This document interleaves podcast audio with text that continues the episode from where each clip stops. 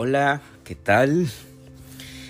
Primero que nada, una mega disculpa por estarme ausentando un poco, pero tenía que procesar mucha información. Eh, recordemos que cada quien lleva su proceso y su velocidad. Eso es algo muy importante ya que debemos de respetar el proceso de cada persona. A veces nosotros por amor, por cariño, por estima, queremos acelerar los procesos de nuestra familia, de nuestro ser amado, de nuestros amigos, de las personas que nos rodean. Y relativamente nosotros debemos de ser este respetuosos con eso, ¿no? Así como no podemos acelerar nuestros procesos en nuestra vida de manera personal, no podemos forzar a los demás. En ocasiones, em, la gente, las personas, los humanos, eh, les gusta, les gusta vivir así. Están a gusto con esa vida que llevan. Nosotros llevamos un crecimiento espiritual y detectamos y, como ya pasamos ese proceso queremos eh, ayudar a las personas por ser buenas amistades por ser no sé X, Y, Z, ¿no? Por la razón que ustedes quieran, pero es muy complicado.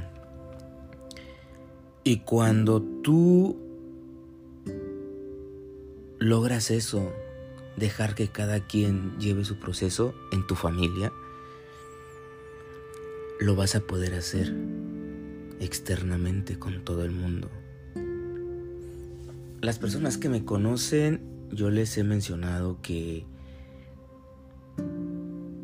que realmente yo antes quería salvar al mundo con mis acciones, con mis actos. Pero ahora me toca observarlo. Y realmente es un poco difícil poder hacerlo, ¿no? Porque nos gana el cariño, nos gana el amor. Y es un poco complicado. Pero bueno, eso me gustaría compartirlo más a detalle más adelante. Ahorita, pues la principal razón por la que quiero compartir este podcast es mi experiencia que, que viví en el viaje que hice a Real de 14. Eh,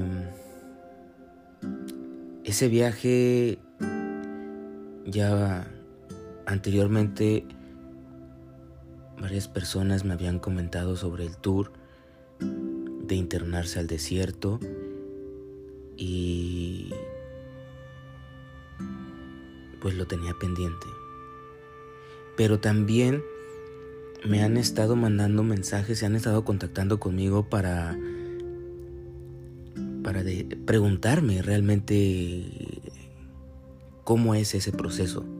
Recordemos que el ritual eh, realmente lo hacen los huicholes que, vienen del sur, de Nayarit, y que en Real de 14 está el Cerro El Quemado, que para ellos viene siendo el ombligo del mundo y hacen sus rituales sagrados ahí. De hecho, cuando yo fui me tocó eh, encontrarme con el guardián. El guardián es un huichol que es el que cuida ahí.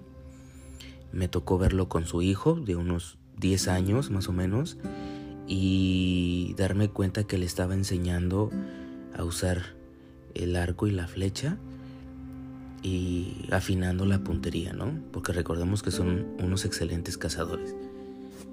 Eh, si me acerqué a Real de 14 fue porque ya me sentí preparado. Anteriormente me, me estaban comentando de que fuera, de que cómo se vivía, toda esa experiencia. Y que llevara a, personas al tour del Real de 14 que es aquí en San Luis Potosí, ¿no? A un costado de la capital de San Luis Potosí. Se encuentra a unas dos horas de, de la capital del estado y a unas seis horas de Ciudad Valles, de la Huasteca Potosina. Pero yo no quería llevar a nadie sin antes hacer ese proceso, ¿no? Para poder explicar a mi manera, a mi forma de ver, de interpretar las cosas. Y pues lo hice, me sentí preparado y lo hice hace aproximadamente dos meses, un mes y medio, dos meses, un día antes de luna llena. Todo fue muy padre. Eh, me han estado preguntando este, cuál fue mi experiencia y pues quisiera agradecer a, a las personas que, que les interesa, ¿no?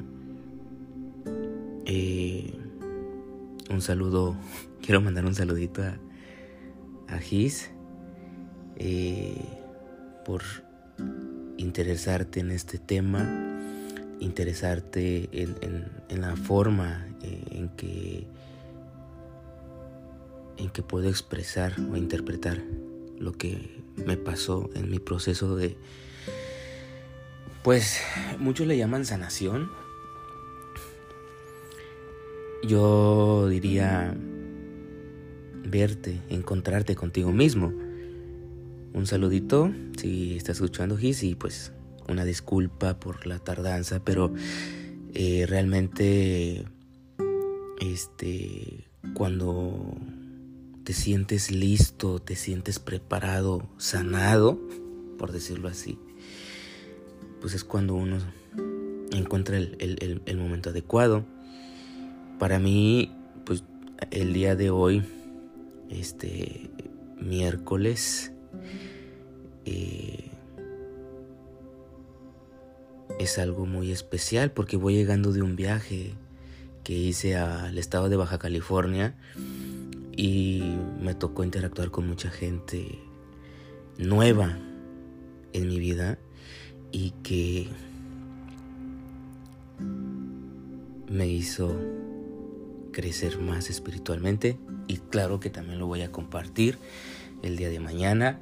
¿Por qué? Porque voy a estar más conectado en podcast para compartir. Vienen muchos cambios, eh, tanto en mi vida como la manera en compartir eh, la conexión con la naturaleza y pues todo sea para llegar a más personas, conectar e interpretar la vida, ¿no? Porque eso es lo importante. Eh, nadie es un buen sanador. Más que tú, más que uno. ¿Quién mejor que uno para conocerse y aceptar? Lo importante es aceptar y trabajar en, en lo que detectemos que nos hace falta desprogramarnos esos acuerdos que tenemos desde muy pequeños en nuestra vida eh, cambiarlos y crear unos nuevos, pero crearlos para seguir creciendo. ¿Y qué es seguir creciendo? Compartir, no encerrarnos. ¿Por qué? Porque así como nosotros teníamos los patrones eh, muy marcados, ah, estoy hablando eh, de mí, llega un cierto punto en que te das cuenta de lo que eres, hacia dónde vas, y si no te gusta la dirección que llevas, te corresponde hacer ese parteaguas, ¿no? Alguien tiene que romper eso, y si no eres tú, alguien vendrá más adelante. Realmente es algo fantástico todo lo que he estado viviendo en este año y le agradezco a todas las personas que se han, se han cruzado en mi camino, tanto turistas, tanto eh, brujas, tanto personas que solamente nos contactamos durante cinco minutos y nunca nos volvemos a ver, pero nos dejamos unos verdaderos mensajes. Y también a los mochileros que se han acercado aquí a, la guarida del topo y hemos podido compartir grandes experiencias que a partir de este momento también las voy a estar compartiendo en podcast y si es posible y ellos me lo permitan, eh, cada vez que tenga a una persona de los viajeros, eh, poder platicar con ellos y compartir las experiencias que han vivido y el mundo que ellos ven a través de, de los podcasts, ¿no? Bueno, hay muchos temas, pero pues ahorita quisiera compartir y de nueva cuenta un saludito Gis y cómo, cómo comenzó. Realmente me voy a enfocar eh, en, el, en, lo que sentí, ¿no? Eh, llegar, internarte 10 kilómetros adentro del desierto. Realmente me preguntaron de que si quería un ritual, si quería música, si quería baile, si quería esto, si quería el otro. De manera personal, no lo quise. Como era mi primera vez conectarme con el desierto, conectarme con el peyote, sentir el proceso desde que entra mi boca hasta que se rodea por todo mi cuerpo. Entonces no quería ninguna distracción. Eso creo yo, o por lo que me han platicado, las personas que sí decidieron hacer algún tipo de ritual, eh, va más en, mi personalidad, ya que soy alguien que no interactúa mucho con la sociedad este, no quiere decir que no me guste salir, sí salgo de vez en cuando, me invitan, pero me, gusta más convivir conmigo mismo. Y por eso quería vivir esa experiencia, ¿no? Sin, ninguna distracción. Y pues así fue. Eh, la persona, el guía este, que, que nos llevó, pues realmente menciona que tú no encuentras al venado azul, que así le llaman, al peyote. Eh, él te encuentra a ti. Me explicó que tenía que caminar por el desierto en esa sección a donde, a donde me llevaron y que cuando, cuando el peyote o el venado azul me encontrara, eh, tenía que ofrendarle algo que trajera en ese momento y que le tuviera mucho cariño. Se lo tendría que dejar. Y pues realmente eh, algo que me encanta y que apreciaba en ese momento de todo lo que traía eran mis lentes que no, no los dejaba para nada. Y cuando lo encontré, pues ahora sí que lo corté y ofrendé mis lentes. Los dejé ahí eh, sin saber lo que más adelante les voy a platicar. Porque tiene que ver mucho esa ofrenda o esos lentes que yo dejé del sol con el viaje que acabo de hacer en, a Tijuana, al estado de Baja California. Está ligado. Pero les platico ahorita un poquito más adelante. Pues en total eh, me comentaron que podría cortar entre 3 o 4 camotitos del peyote. Pues los que me siguen en mis redes sociales, este, en Instagram, estuve subiendo estados y eh, fotos de la manera que se corta el peyote y las fotitos, ¿no? En, en, su momento las estuve compartiendo ahí. Y también agradezco mucho a las personas que me escribieron en esos estados donde es, eh, realmente me estaban agradeciendo el poder compartir esa experiencia, ya que es un tabú, ¿no? Y pues realmente a mí, pues como lo hago de manera eh, espiritual, no al 100% como lo hacen las etnias, pero sí a, a mi manera y, a mi ver y al sentir las cosas, ¿no? Yo todo lo voy haciendo. Por eso eh, no me gusta contaminarme mucho, este, que ya lo voy a empezar a hacer. Al no contaminarme quiero decir leer mucho sobre las etnias, sobre las culturas, porque realmente cuando algo, cuando practicas algo en la naturaleza, no lo haces tú, no eres tú. Es porque ya tienes información de un libro que leíste sobre este, una etnia y lo pones en práctica. Entonces gran parte de los rituales que yo hago antes de entrar al río, antes de entrar a una gruta, antes de entrar al bosque, antes de entrar a la selva, antes de estar en contacto con la naturaleza, hago un ritual. Y muchas personas que se han dado cuenta me han dicho que lo han visto en diferentes culturas. Y eso es lo bonito, esa, esa sensación de no estar contaminado y que lo hagas de corazón y que seas tú. Pero, como les mencioné, ya, eh, ah, de hecho ahorita estoy, me regalaron un libro ahorita que estuve en Tijuana, impresionante y ya lo he estado leyendo y voy a compartir mi punto de vista con respecto a ese libro. ¿Por qué? Porque es importante el compartir para llegar a más personas y realmente ellas tomen la decisión si les gusta la vida que llevan, seguir como, como están y si quieren cambiarla, ser un, una ayuda para ellos y, poder este, aportar algo en su vida, ¿no? Pues bueno, continuamos. Pues eh, encontré eh, lo que es el venado azul. Me dijeron puedes cortar entre 3 y 4. Yo corté 4 eh, y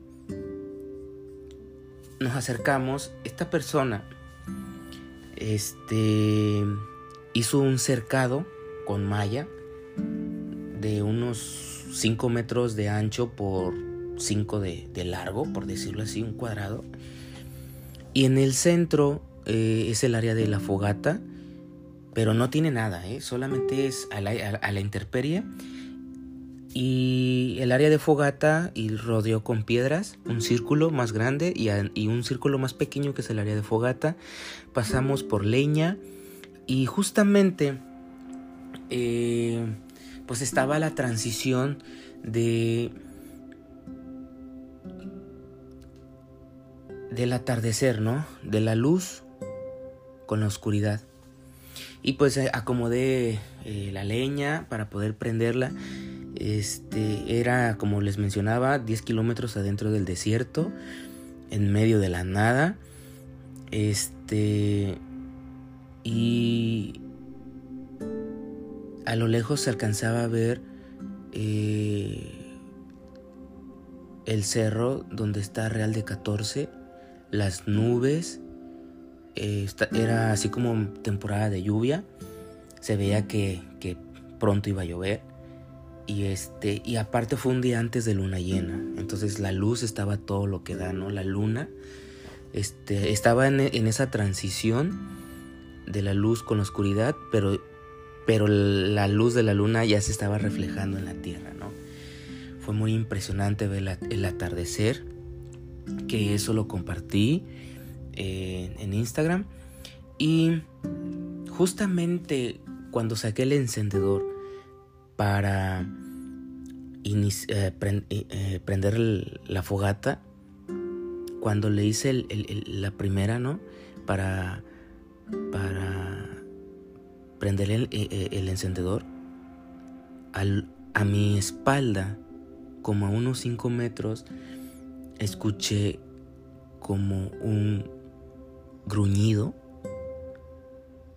Entonces volteé hacia atrás y vi dos puntitos. Del, fuera del cercado alcancé a ver dos puntos. Pero como les menciono, era la transición y yo dije, pero no tengo, no hay ninguna luz fuerte como para que brille. Yo lo identifiqué que eran dos ojos de un felino porque me ha tocado caminar por el río Valles a las 3, 4 de la mañana por X situación que ya les comentaré después. También les voy a, platicar sobre esas experiencias que he estado en el río. Me ha tocado estar nadando, saltando cascadas en la noche y todo eso. Este, me ha tocado estar en el río eh, acompañado y solo. He caminado solo por el río Valles a las de 2 a 3 de la mañana. Este, y me ha tocado ver infinidad, infinidad de este, fauna nocturna. Y en la noche en los ríos es otro sonido y no todos están preparados para soportar eso. Por eso muchos no pueden estar en la noche eh, en la naturaleza porque no están preparados para eso. Eh, no estoy diciendo que también yo esté al 100%, me falta mucho conocer de, de la naturaleza en la noche, pero por ciertas razones me ha tocado interactuar y he, aprendido a convivir. No al 100%, pero sí puedo controlarme, ¿no? Bueno, entonces yo identifiqué esos ojos y yo dije, ese es un felino. Y yo llevaba una lámpara. Entonces, mi primer reacción en un segundo cuando escuché el gruñido es voltear de dónde provino el sonido, vi los ojos, saqué mi lámpara de mi bolsa, enfoqué hacia ese lado, ya no vi nada y me fui hacia ese punto. Me fui hacia ese punto, llegué al cercado, yo dije, pues a lo mejor hay algo que se reflejó aquí, algún plástico, algún vidrio o algo. No había nada. Moví la cerca, hice sonido con la cerca, volví a escuchar el gruñido un poquito más adentro.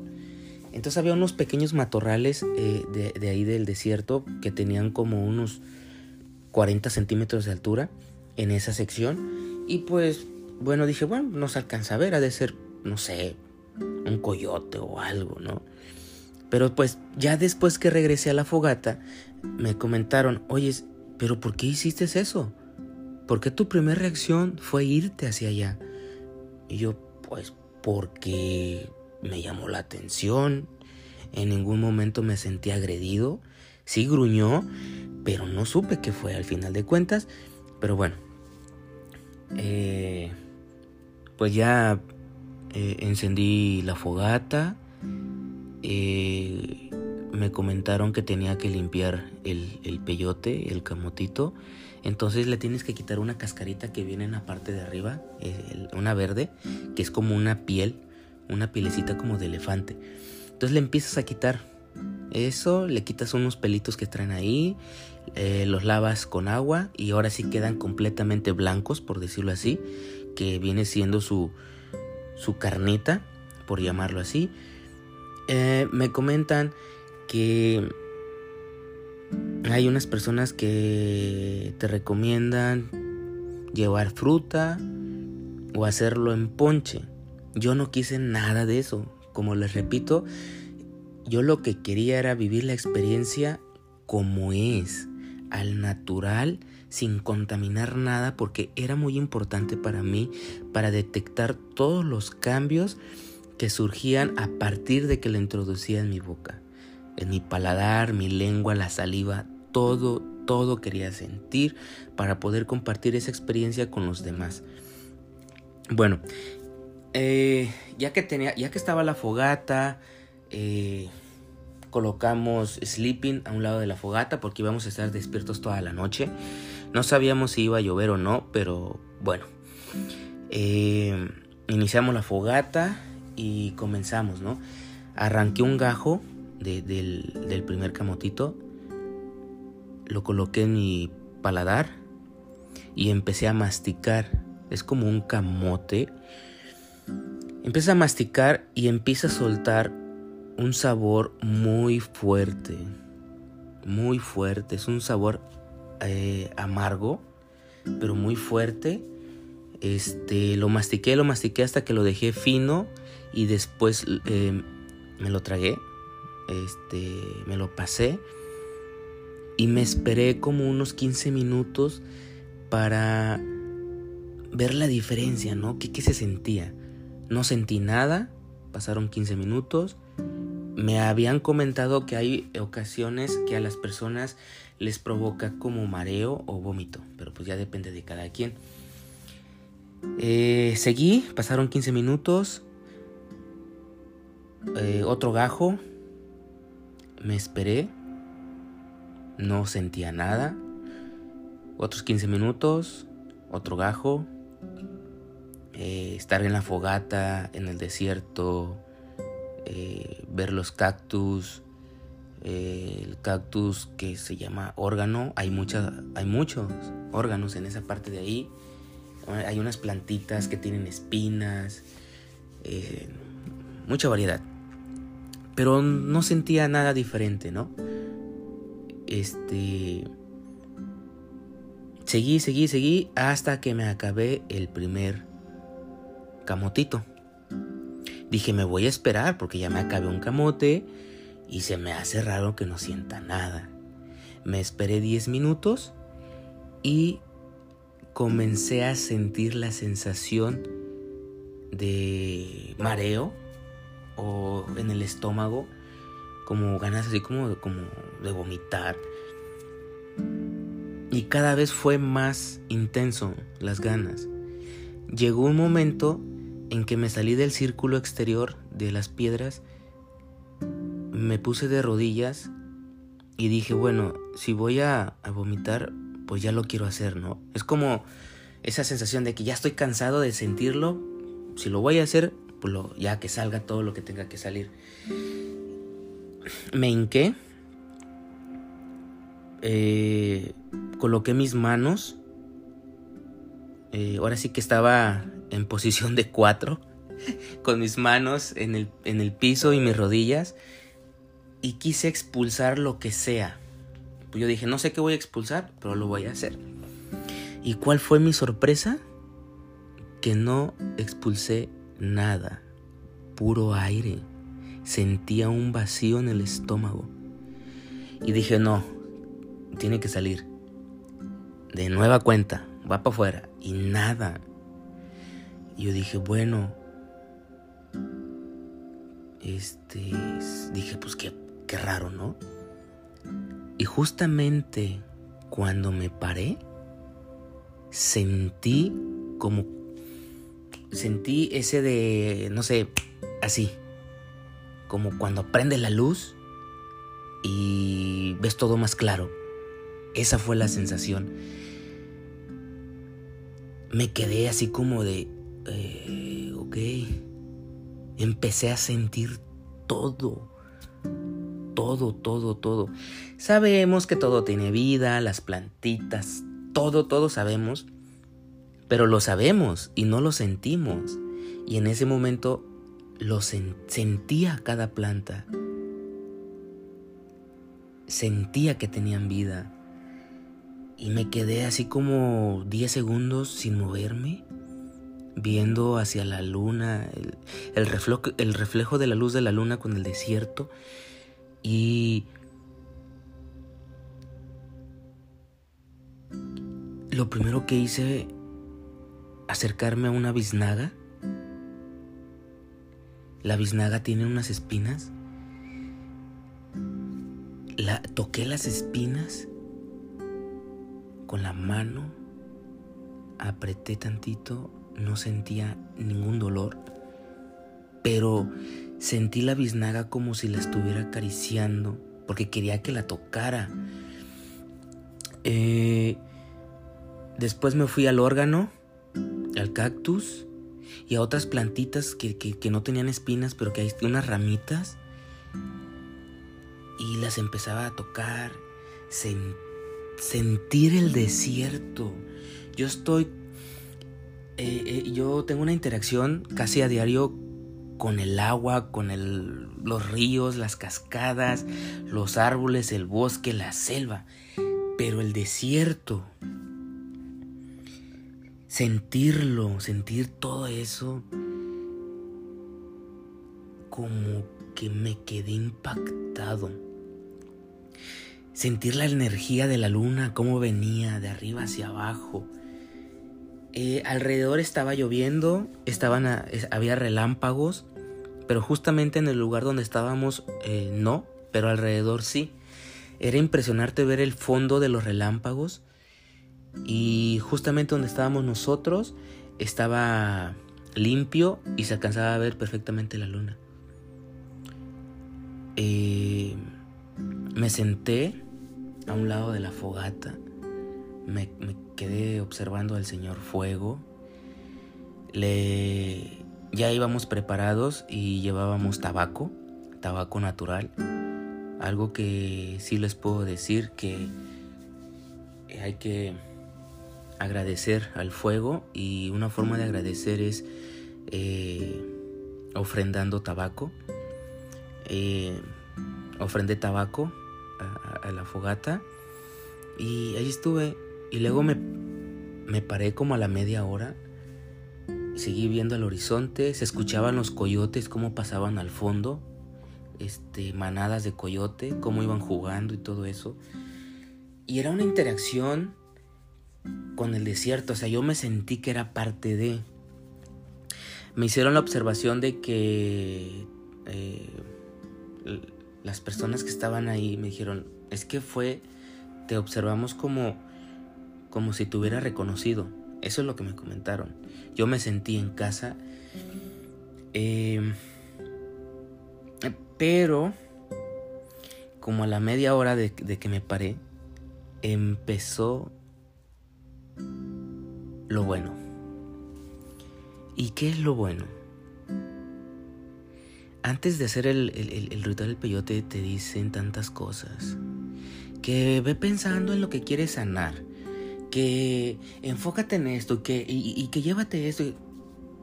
Nada, nada. Son puras contaminaciones. Yo los mandé al chorizo literal porque no quería que me contaminaran. Y, de hecho la persona que, que, que, el guía, me dijo, pues ve pensando en qué vas a sanar, qué quieres sanar. Y yo, yo no vengo a eso. Eh, como es mi primera vez, quiero sentirme, quiero verme a mí mismo. Hay más tiempo que vida. Y lo que no alcance a sanar en esta, el que sigue después de mí ya le voy a dejar tarea, pero va a ser menos tarea de la que me dejaron a mí mis ancestros, ¿no? Y, y yo opté por no, por no pensar en nada, pero pues viene lo bueno, lo interesante.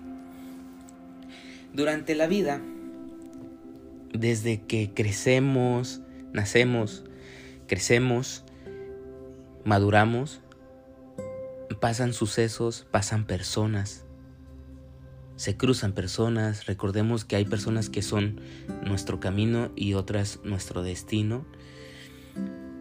Y, y todas te dejan un aprendizaje. Entonces empezaron a salir cosas que ni siquiera me acordaba, ni siquiera le había puesto atención al mensaje que me habían dejado esas personas. ¿Y quién principalmente? Hasta ahorita tengo dos años eh, interactuando con, con los mochileros. He recibido gente de Rusia, Australia, España, Argentina, Chile, Colombia, Ecuador, Estados Unidos, eh, Arabia, Saudita, eh, mexicanos. es un promedio, creo que son como 30 personas que he recibido en estos dos años. Y todas, todas, todas salieron ahí. Empecé a recordar cada una de ellas y qué mensaje me dejaron. Yo no, les, yo no le había puesto atención a eso, pero fue realmente eh, eh, eh, el mensaje que me habían dejado cada uno de ellos. Y fue uno tras otro, uno tras otro. Entonces, y después de que acababa con uno, me daba como muchas ganas de hincarme. De hincarme. Me hinqué y, y mis manos me pesaban mucho. Y mi estómago como que me empezó a dar un, un pequeño dolor. Entonces me puse en posición como de gatear con las manos y con los pies y me sentía más ligero. Y cuando colocaba mi cabeza, la parte de mi frente y la tocaba y tocaba la tierra, se me quitaba todo y me sentía muy a gusto. Era una posición como de este alabanza, por decirlo así. Y, por rebelde, en una ocasión se me, se me hizo fácil como pararme y volvió todo. Y solamente en esa posición me sentía a gusto. Y en ese momento traía una chamarra que uso mucho, ya tengo 10 años con ella, que tiene eh, los colores y las formas de un jaguar. Eh, y las personas que estuvieron conmigo ahí me dicen que como estuve mucho tiempo en esa posición, a cada rato, este, porque ya me sentía mejor, me paraba y empezaba el recuerdo de otra persona, de otro mochilero. Y, recordaba el aprendizaje que me dejó y luego otra vez venía esa, esa sensación de que me pesaban las manos y volvía a esa posición. Entonces las personas que me vieron me dicen que cuando yo estaba en esa posición, como duraba como unos 5 minutos, veían la silueta de un jaguar. Y ya o me hicieron así como que lo observaron, no, es que tú eres un guerrero jaguar, porque te movías, te hacías todo, y aparte por la chamarra que traes puesta, pues era literal. Y yo, pues ok, pero eso me lo dijeron después. Eh, ya después de que salieron todas las personas de ese aprendizaje, eh, da la casualidad que siempre me colocaba hacia una dirección. Hacia una dirección. Porque si, si me colocaba hacia otra, permanecía el dolor. Pero en una sola dirección. Entonces, como estaba cinco minutos cada después de que pasaba en mi mente una persona o el, aprendizaje que me dejaba, este se me hizo raro, ¿no? Porque era una sola, una sola dirección. Entonces, ya estando ahí, este eran como las 2 de la mañana, 2, 3 de la mañana. Y yo sentí que ya se acabó eso de, de las personas que se cruzaron, ¿no? de las personas que, he interactuado, que son de varias partes del mundo. Entonces dije, oye, ¿dónde está el norte aquí? Yo soy topógrafo. Entonces dije, ¿dónde está el norte, el sur, este, oeste? Saqué el celular, saqué la brújula y resulta que yo estaba apuntando hacia el norte. Saqué la brújula, saqué la dirección, saqué el mapa. No hay señal ahí, pero saqué el mapa. Eh, no se cargó, no se veían los estados ni nada, pero eh, ahora sí que el puro mapa. Yo lo que quería. Y la dirección que me dio fue Baja California. Todo apuntaba hacia allá. Y yo dije, mmm, qué raro. Pero bueno, ya cuando vi, dije, bueno, mañana pasado voy a checar a ver qué pasa. Y luego se me viene a la mente, ya como a las 3 de la mañana, el recuerdo de que hace cuatro meses, cinco meses, fui al estado de Baja California. Algo me llamó la atención de allá porque fui a un lugar, a un asentamiento arqueológico que hay allá, que se llama Vallecitos se llama así Vallecitos, donde estuvieron los eh, Kumiai, Pau Pau, los Quiliguas, eh, los indios nativos de, esa zona que principalmente, principalmente venían de Estados Unidos, cruzaban, pero iban a esa zona a conectarse con el desierto. Ellos usaban, de hecho también subí unas historias cuando fui este, sobre esas culturas que usaban el, el toloache este, para conectarse, ¿no? El ritual de ellos era hacer un molcajete en las piedras, este, moliéndolas entre ellas y colocaban la planta de toloache que en mi Instagram subí fotos de esa planta y este y, las combinaban con bellotas y con otras plantas con semillas de bellota y con otras plantas. En la noche eh, ah, y preparaban una tinta. En la noche este comían esa e, ese eh, esa mezcla que hacían y empezaban a alucinar. Y cuando alucinaban agarraban el eh, como una brochita que ellos hacían con la tinta y empezaban a dibujar en las piedras. Esos dibujos todavía están. Yo ya fui, me llamó la atención algo hace cinco meses, por eso fui a esa zona. Me interesó conocer esa cultura y hay personas alargadas. Dibujaron personas pequeñas, pero unas personas altas, con brazos altos, cuellos altos, cabezas alargadas y también dibujaron eh, como un tipo aviones, como unos platillitos que iban volando que estaban arriba de ahí. Eso es lo que está dibujado ahí. Hay muchas otras cosas. Y eh, se acercó un guía de esa zona y, y le pregunté, oye, ¿y encontraron algún tipo de de, no sé, fósiles, huesos o algo de ellos. Dicen, no, porque ellos este, adoraban al fuego, al Señor Fuego. Y, y realmente cuando alguien llega, se llegaba a quedar en el viaje, porque está muy fuerte el toloache, ¿eh? no lo probé al 100%, solamente fue así algo leve y se me entumió la parte lo, eh, lo inhalé, lo olí y se me entumió toda la nariz y toda la garganta durante 15 minutos. Y eso que nada más lo olí. Tiene un, un olor como a petróleo. Entonces había nativos que se quedaban en el viaje o por X o Y razón llegaban a morir y lo que ellos hacían los quemaban y se quedaban ahí, sus cenizas. Entonces a mí, como todo ser humano, curioso, se me ocurrió, me llevaron a esa zona y, había varias capas en, el, en, el, pequeño patio afuera de las piedras donde quemaban y se hizo como arenita, como piedritas, es toda esa ceniza. Pues bueno, pues aquí tienen a, a Topo, que se le hizo fácil. De hecho, en, en el estado de Instagram publiqué donde agarré de esa arenita con la mano y se me quedó marcado en la mano como el universo, como estrellitas y todo. Pues yo dije, ah, pues vamos a llevarnos una pequeña muestra, ¿no? Y pues así fue.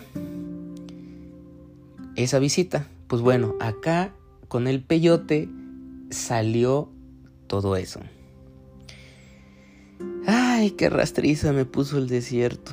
Al decir rastriza, quiere decir que me llovía regaño tras regaño y pero digamos los regaños son no sé como que los recuerdos del por qué hiciste eso eso no se hace eh, es, son tierras sagradas y bueno al final de cuentas en resumen tenía que ir a regresar eso que me traje de allá.